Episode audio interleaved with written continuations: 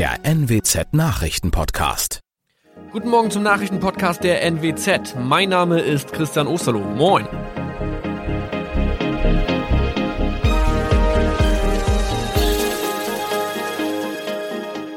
Und das sind unsere regionalen Nachrichten am Morgen. Die Grünen wollen Moorstraße in Oldenburg umbenennen. Viereinhalb Jahre Gefängnis für Falschgoldhandel. Und Landkreis Kloppenburg meldet ersten Omikron-Fall. Der Name Moorstraße könnte laut den Oldenburger Grünen rassistisch aufgefasst werden. Deshalb fordern diese eine Umbenennung. Die Straße wurde allerdings nach Hermann Moor benannt, einem der ersten Siedler in der Gegend. Um Missverständnisse auszuschließen, beantragen die Grünen eine Änderung in Hermann Moor Straße. Dann müssten alle Anwohner ihre neue Adresse in ihren Pässen angleichen. Außerdem müssten Polizei, Feuerwehr, Rettungsdienste und Anbieter von Navigationssystemen informiert werden. Die Stadtverwaltung schlug vor, ein Zusatzschild mit Informationen zur Person Hermann Mohr anzubringen. So könne man alle Irritationen beseitigen.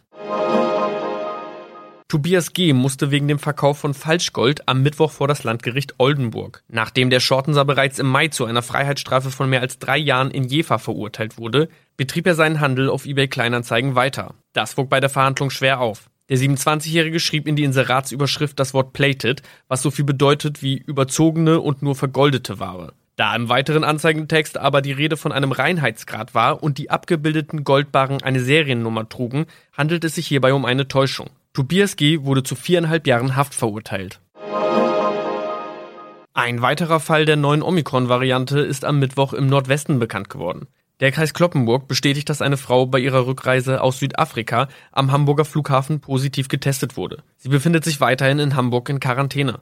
Da die Frau im Landkreis Kloppenburg lebt, sei auch das Gesundheitsamt Kloppenburg für diesen Fall zuständig. Zuvor gab es bereits bestätigte Omikron-Fälle in der Wesermarsch und im Kreis Leer. Das waren unsere Nachrichten aus der Region. Weitere aktuelle News aus dem Nordwesten finden Sie wie immer auf NWZ Online. Und Aktuelles aus Deutschland und der Welt hören Sie jetzt von unseren Kollegen aus Berlin. Vielen Dank und schönen guten Morgen. Ich bin Maja Däne und das sind heute unsere Themen aus Deutschland und der Welt. Auf der Zielgeraden. Bundesrat entscheidet über die Corona-Notbremse. Mehr Impfstoff. AstraZeneca in drei Bundesländern für alle freigegeben. Und Klimagipfel. US-Präsident Biden berät mit 40 Staats- und Regierungschefs über den Klimawandel. Diese Einschränkungen, die schwerfallen, die hart sind, sind angesichts der Lage angemessen, verhältnismäßig und sie sind im Übrigen auch geeignet, Frau Kollegin, wie wir in nahezu allen anderen Ländern Europas gesehen haben. Gesundheitsminister Spahn hat im Bundestag gestern nochmal eindringlich für die Corona-Notbremse geworben. Und es ging ganz schön hoch her drinnen im Bundestag, denn die Kritik ist immer noch groß. Aber nicht nur drinnen im Bundestagsplenum, auch draußen vor dem Reichstagsgebäude hatten Corona-Kritiker protestiert, und zwar heftig. Mehr als 8000 Demonstranten hatten sich rund um den Reichstag in Berlin versammelt. Da flogen Flaschen, Masken hat eigentlich kaum jemand getragen und Abstand halten, davon war auch nichts zu sehen. Die Polizei musste die Kundgebung am Ende auflösen. Und drinnen im Bundestag haben die Abgeordneten dann am Ende doch für das neue Infektionsschutzgesetz gestimmt. Heute nimmt die Corona-Notbremse dann noch die allerletzte politische Hürde. Am Vormittag wird der Bundesrat entscheiden und danach kann das Gesetz dann in Kraft treten.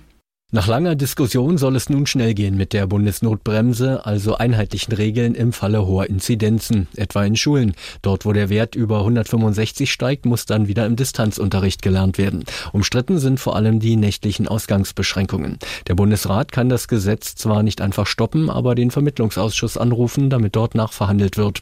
Dazu wäre aber eine absolute Mehrheit nötig und die meisten Bundesländer haben schon gesagt, dass sie keinen Einspruch einlegen wollen.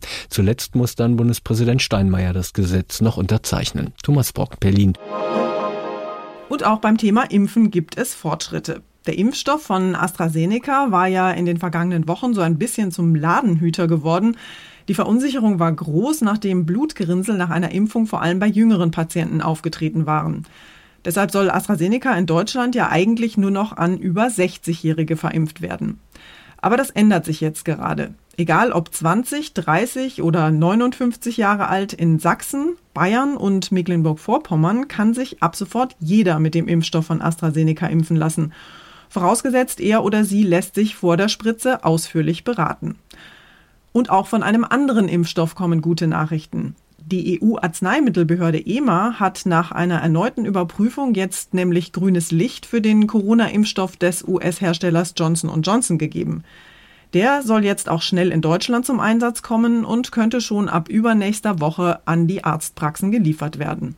Die Impfungen in Deutschland können also weiter vorankommen. Mittlerweile ist ein Fünftel der Menschen hier mindestens einmal gegen das Coronavirus geimpft worden. Im Unterschied zu den anderen Impfstoffen ist nur eine einzige Dosis mit dem Stoff von Johnson Johnson nötig. Die USA hatten letzte Woche Impfungen mit dem Stoff ausgesetzt, da einige wenige Thrombosen aufgetreten waren. Viele EU-Staaten warteten deshalb auf das Gutachten der EMA. Die Behörde hat nach der erneuten Prüfung jetzt einen Warnhinweis formuliert, dass in sehr seltenen Fällen Hirnvenen Thrombosen auftreten könnten. Johanna Theimann, Nachrichtenredaktion. Ausnahmsweise mal nicht um Corona, sondern um ein anderes wichtiges Thema geht es heute bei einem internationalen Gipfel, nämlich ums Klima. 40 Staats- und Regierungschefs schalten sich zusammen, um den nächsten großen Klimaschutzgipfel in Glasgow im November vorzubereiten. Die USA sind in Sachen Klima wieder mit an Bord und Präsident Joe Biden ist der Organisator des virtuellen Treffens. Unsere Korrespondentin in den USA hat sich mit der neuen Klimainitiative mal näher beschäftigt. Tina, wie wichtig ist denn dieses Treffen? Ist das eher Symbolpolitik oder können wir da wirklich Konkretes erwarten? Ah ja, das ist ja generell das Dilemma bei allen Klimagipfeln, dass es an Absichtserklärungen und schönen Worten und vielleicht sogar gutem Willen nicht mangelt, dass dann aber die Umsetzung jeglicher Ziele entweder sehr zäh oder gar nicht vorankommt bei den jeweiligen Teilnehmern. Äh, dieser Gipfel nun ist vor allem insofern wichtig für uns hier in den USA, weil Biden ein Signal gibt, dass die USA wieder Gas geben, klimamäßig, äh, dass man nach den Trump-Jahren nicht nur wieder mit dabei ist, sondern ganz vorne dran. Auf konkrete Zusagen allerdings und äh, auf Taten, darauf müssen wir alle gespannt warten. Dass Biden zu diesem Gipfel einlädt, unterstreicht ja nochmal, dass die USA wieder mit im Boot sind in Sachen Klimaschutz. Aber wie viele Zugeständnisse werden die USA denn tatsächlich machen, was härtere Klimaschutzziele angeht? Ja, die Biden-Regierung ist entschlossen, die USA als große, massiv verschmutzende Wirtschaftsnation wieder auf Kurs zu bringen, also äh, die Treibhausgasemissionen deutlich zu senken binnen der nächsten paar Jahre. Bidens Pläne für die Infrastruktur spielen da auch eine große Rolle. Umweltfreundliche Energiegewinnung steht damit im Vordergrund. Das soll Arbeitsplätze schaffen in Forschung, Produktion und Betrieb. Aber natürlich kämpft Biden bei allem guten Willen auch gegen einen sperrigen Kongress und machtvolle Lobbygruppen hier im Land. Land. Wie wahrscheinlich ist es denn, dass auch China mitzieht in Sachen Klimaschutz? Na, ist ja schon mal gut, dass äh, der neben den USA andere Hauptverschmutzer überhaupt mit dabei ist. Und Xi hatte letztes Jahr gesagt, dass China bis 2060 kohlendioxidneutral sein wolle. Das würde bedeuten, dass kein CO2 mehr ausgestoßen wird oder dass die Emissionen voll kompensiert werden. Das ist allerdings lange hin. Der UN-Generalsekretär hatte erst diese Woche gewarnt, dass die Welt am Abgrund stehe und die internationale Gemeinschaft nicht auf Kurs sei sei, den Trend auf irgendeine Weise aufzuhalten. Nach der Abstimmung über die Corona-Notbremse gestern hat der Bundestag heute schon wieder eine Marathonsitzung vor sich. Die soll um 9 Uhr beginnen und irgendwann am Freitagmorgen gegen 3 Uhr nachts dann enden. Insgesamt acht Gesetze sollen beraten und beschlossen werden. Das reicht vom Kinder- und Jugendstärkungsgesetz über die Änderung des Seefischereigesetzes bis hin zu einem, Achtung, Zungenbrecher, Telekommunikationsmodernisierungsgesetz. Dabei geht es einfach gesagt um schnelleres und besseres Internet. Besonders jetzt in Corona-Zeiten wird deutlich, wie wichtig gutes Internet ist. Vor allem zu Hause, wenn man im Homeoffice arbeitet oder einen Serienmarathon einlegen möchte, weil sowieso alles zu hat. Doch selbst im Jahr 2021 gibt es so einige weiße Flecken in Deutschland. Das ist nicht nur unfair der Privatperson gegenüber, sondern auch der Wirtschaft, für die schnelles Internet bei der Standortsuche oft ausschlaggebend ist. Nun soll also das Recht auf schnelles Internet kommen. Ein Gesetz, das längst hätte umgesetzt werden sollen. Jasmin Becker, Nachrichtenredaktion. Unser Tipp des Tages heute für alle, die demnächst planen, den Grill anzuwerfen. Das Wetter wird ja allmählich frühlingshafter da draußen und die ersten Fans haben ja schon mal den Grill angeworfen und die Saison eröffnet. Viele Hobbyköche am Grill halten sich selbst ja für Experten beim Anfeuern.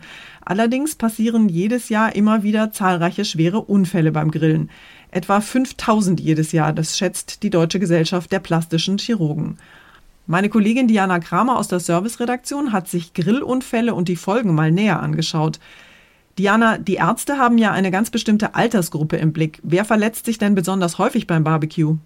Ganz ehrlich, wenn ich Grillunfall höre, dann denke ich sofort an Männer, weil die ja meistens am Grill stehen, auch wenn ich hier jetzt wirklich ein Klischee bediene, aber tatsächlich sind verhältnismäßig oft Kinder betroffen. Die sind nämlich fasziniert vom Geruch, von den Flammen und diese Neugierde endet dann leider oft mit Verbrennungen. Auch bei einem Gasgrill kann das passieren, denn auch hier sind die Temperaturen enorm, teilweise bis zu 300 Grad Celsius und deshalb gilt auch hier Finger weg, vor allem die Kleinen, so verlockend das auch ist und der Sohnemann unbedingt helfen will. Das Hantieren mit Kohle und Grillanzündern ist ja tatsächlich manchmal ein bisschen brenzlig. Was ist denn besonders gefährlich? Beim ursprünglichen Grillen, so wie es viele kennen und lieben, also mit Grillkohle, ist es in erster Linie der Grillanzünder. Vor allem bei den so praktischen flüssigen Produkten kommt es ja ganz schnell mal zu schweren Unfällen. Das gilt auch für andere Beschleuniger wie Alkohol oder Spiritus oder im schlimmsten Fall auch Benzin. Hier warnen die Mediziner vor unkontrollierbaren Flammen oder auch explosionsartigen Verpuffungen, die in Sekunden zu schwersten Verbrennungen führen können. Deshalb nur Anzünder mit Prüfzeichen verwenden, am besten immer einen Wassereimer bereitstellen sein und Kinder auf Abstand halten. Es heißt ja auch immer wieder, dass es beim Grillen auch auf die richtige Kleidung ankommt. Also am besten in Brandschutzkleidung und mit Helm die Würstchen wenden? Nicht ganz, aber der ein oder andere von uns hat sicherlich schon mal über den grillverrückten Nachbarn oder Onkel geschmunzelt, der mit seiner schmucken und voll professionellen Lederschürze am Grill posiert. Das ist tatsächlich aber gar nicht so doof, denn im Zweifel ist eine Grillschürze ein echt guter Schutz. Aber auch kein Muss. Vermeiden sollte man in jedem Fall weite T-Shirts, die rumflattern und beim Herantreten an den Grill zum Beispiel beim Umdrehen der Fleischspieße Feuer fangen könnten. Und wir alle haben, glaube ich, schon mal gesehen, wie schnell synthetische Stoffe in Flammen stehen. So schnell kann man gar nicht gucken. Wer am Wochenende also angrillt, bitte Grillschürze anlegen. Dankeschön, Diana. Und zum Schluss geht's bei uns ums liebe Geld. Geld stinkt nicht. Das haben schon die alten Römer gewusst und tatsächlich Geld stinkt nicht, Geld duftet. Und zwar nach Cannabis, Moschus und Wildleder. Das glauben Sie nicht? Na dann riechen Sie mal. In Karlsruhe, ausgerechnet im Neubau des Finanzamts, gibt es neuerdings Geld in Duftflakons. Die Konzeptkünstlerin Katharina Hohmann hat nämlich ein Parfum entwickelt, das nach frisch gedrucktem Geld riechen soll. Komponiert hat sie den Duft gemeinsam mit einem Schweizer Parfümeur. An wie vielen Geldscheinen die beiden beim Produktionsprozess in der Parfumküche gerochen haben, ist allerdings nicht bekannt. Aerium heißt das neue Geldparfum. Der Name stammt aus dem Lateinischen, bei den alten Römern war das nämlich der Begriff für die Staatskasse. Deshalb steht der Duft des Geldes ja jetzt auch gleich am passenden Ort, abgefüllt in Flakons in einer Vitrine im Finanzamt Karlsruhe eben. Aber selbstverständlich ist der Duft des Geldes auch käuflich. Schlappe 60 Euro kostet so ein Flakon, ein echtes Schnäppchen. Einmal nach frisch gedruckten Euroscheinen duften. Das ist doch unbezahlbar, oder? Das war's von mir für heute. Ich bin Maja Däne und wünsche Ihnen allen einen entspannten Tag. Tschüss und bis morgen.